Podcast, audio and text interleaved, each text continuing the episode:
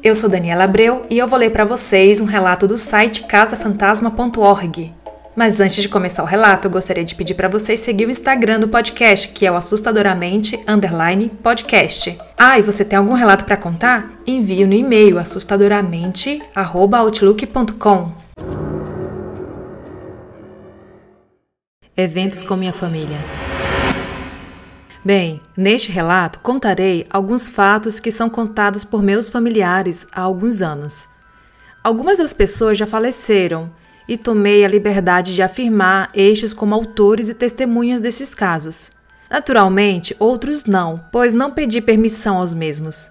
Algumas coisas parecerão fantásticas demais, porém, não posso afirmar se são reais, equívocos de interpretações, alucinações ou se alguém estava bêbado. Porém, são relatos interessantes.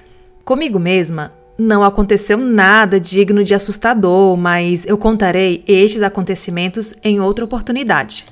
Bem, há muitos anos, creio que seria durante a década de 60, meu avô gostava muito de pescar, coisa que ele fez durante quase toda a sua vida. Numa dessas vezes, ele relatou que, juntamente com outros amigos, estavam às margens do rio Paraíba do Sul, pescando durante a madrugada quando os homens começaram a ouvir barulhos semelhantes a pauzinhos batendo uns nos outros. Quando eles viram que o barulho se aproximava, eles perceberam que um ser parecido com uma caveira vinha se aproximando, atravessando de uma margem a outra na direção deles. Meu avô contou que eles começaram a rezar e um dos amigos dele fez orações específicas. Este amigo conhecia preces e louvações afro-brasileiras e pediram que este ser fosse embora na paz de Jesus, o que fez com que o ser passasse na frente deles e se embrenhasse no meio da mata e desaparecesse. Meu avô contava que realmente era um monte de ossos ambulantes. Em outra ocasião, ele trabalhava na antiga fábrica de explosivos chamada Getúlio Vargas, hoje em Bel, na cidade de Piquete, São Paulo. Na época, não havia ônibus que levasse os funcionários, então, era costume que os mesmos se dirigissem de bicicleta até o trabalho.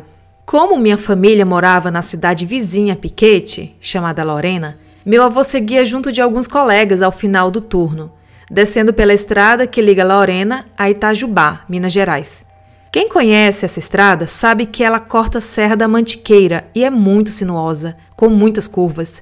Sempre que passávamos em determinado trecho desta estrada, meu avô contava exatamente no local. A curva que, ao virarem, avistaram uma procissão composta de duas fileiras com pessoas carregando velas acesas. No início, eles não tiveram medo, apenas acharam falta de respeito passar de bicicleta no meio da procissão. Porém, como estavam cansados da lida, resolveram passar mesmo assim. No entanto, ao olharem para trás ou ao se aproximarem, eu não sei muito ao certo essa parte, não havia ninguém na estrada. Meu avô também contava outros causos de assombração, como o dia em que ele ainda era moleque e viu, junto com seu pai, um lobisomem. Ele dizia que seu pai o mandou correr e subir em uma árvore, enquanto seu pai atingia o animal com a enxada. Ele contava que em outro dia apareceu um vizinho que estava com o braço quebrado. Mas das histórias, a mais real é a que tanto ele quanto a minha avó contava a respeito de uma casa assombrada que eles moraram logo quando se casaram. Minha avó contava que os vizinhos, sempre às seis da tarde, fechavam-se em casa, pois eles viam um velhinho nu carregando uma vela às costas passar pelo quintal. Naquela época, era comum as casas possuírem cercas e não muros como é hoje.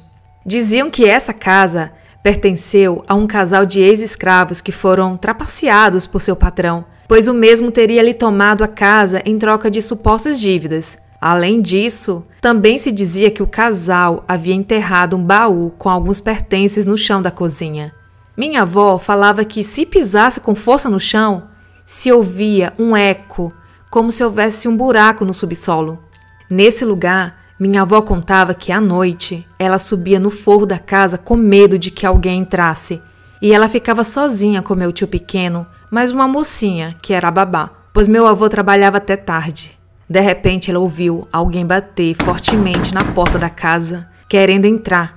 Ela também dizia que nos caibros, às vezes, deslizava uma bolinha chacoalhando de uma ponta à outra do telhado. Essa mocinha, que auxiliava minha avó nos trabalhos domésticos, certa vez voltou gritando com meu tio nos braços, pois, segundo ela, tinha visto uma aparição saindo de uma laranjeira que havia no quintal. Meu tio também apontava para um canto do quarto e balbuciava alguma coisa, como a mostrar que estava vendo algo. Havia também um outro parente que morava justamente com eles, que também contava algumas coisas. Como que ao voltar para casa de madrugada, ele viu que havia um homem vindo por trás dele. Ele ficou esperando a pessoa se achegar, pois este meu querido parente é uma pessoa muito corajosa e sensata. Mas na mocidade, coragem era sinônimo de valentia, e ele se considerava um valentão. Então ele pensou que iria se esmurrar com aquele sujeito folgado que se aproximava. Mas quando ele viu que a tal figura tinha os dentes como os de um vampiro e veio em sua direção com a boca aberta e tentou lhe morder o rosto, aí ele disse que nessa hora sua valentia passou na hora e correu, passando por debaixo da cerca, e gritou à minha avó para que abrisse a porta. Ele nunca mais voltou a ver esse ser. Este parente, quando jovem, naturalmente gostava de sair à noite. E em outra ocasião, minha família nessa época morava em outra casa. Ao voltar para casa, ele viu uma pessoa abaixada embaixo de um poste. Simultaneamente, enquanto ele se aproximava, a aparição se desenrolava, chegando a ficar quase da altura de um poste. Ele conta que saiu correndo e chamou a minha avó para ver, e ela disse que não viu nada. Aquilo simplesmente havia desaparecido. Também outro parente meu contou que, indo a um encontro de jovens do movimento religioso que ele frequentava na época, juntamente com uma ex-namorada, foram de carro na dita estrada de Piquete. Essa pessoa contou que parou o carro e desceu para urinar e deixou a porta entreaberta. Ao voltar, ele se sentiu como se estivesse sido hipnotizado e não conseguia mexer os pés, ficando com o pé pesado no acelerador.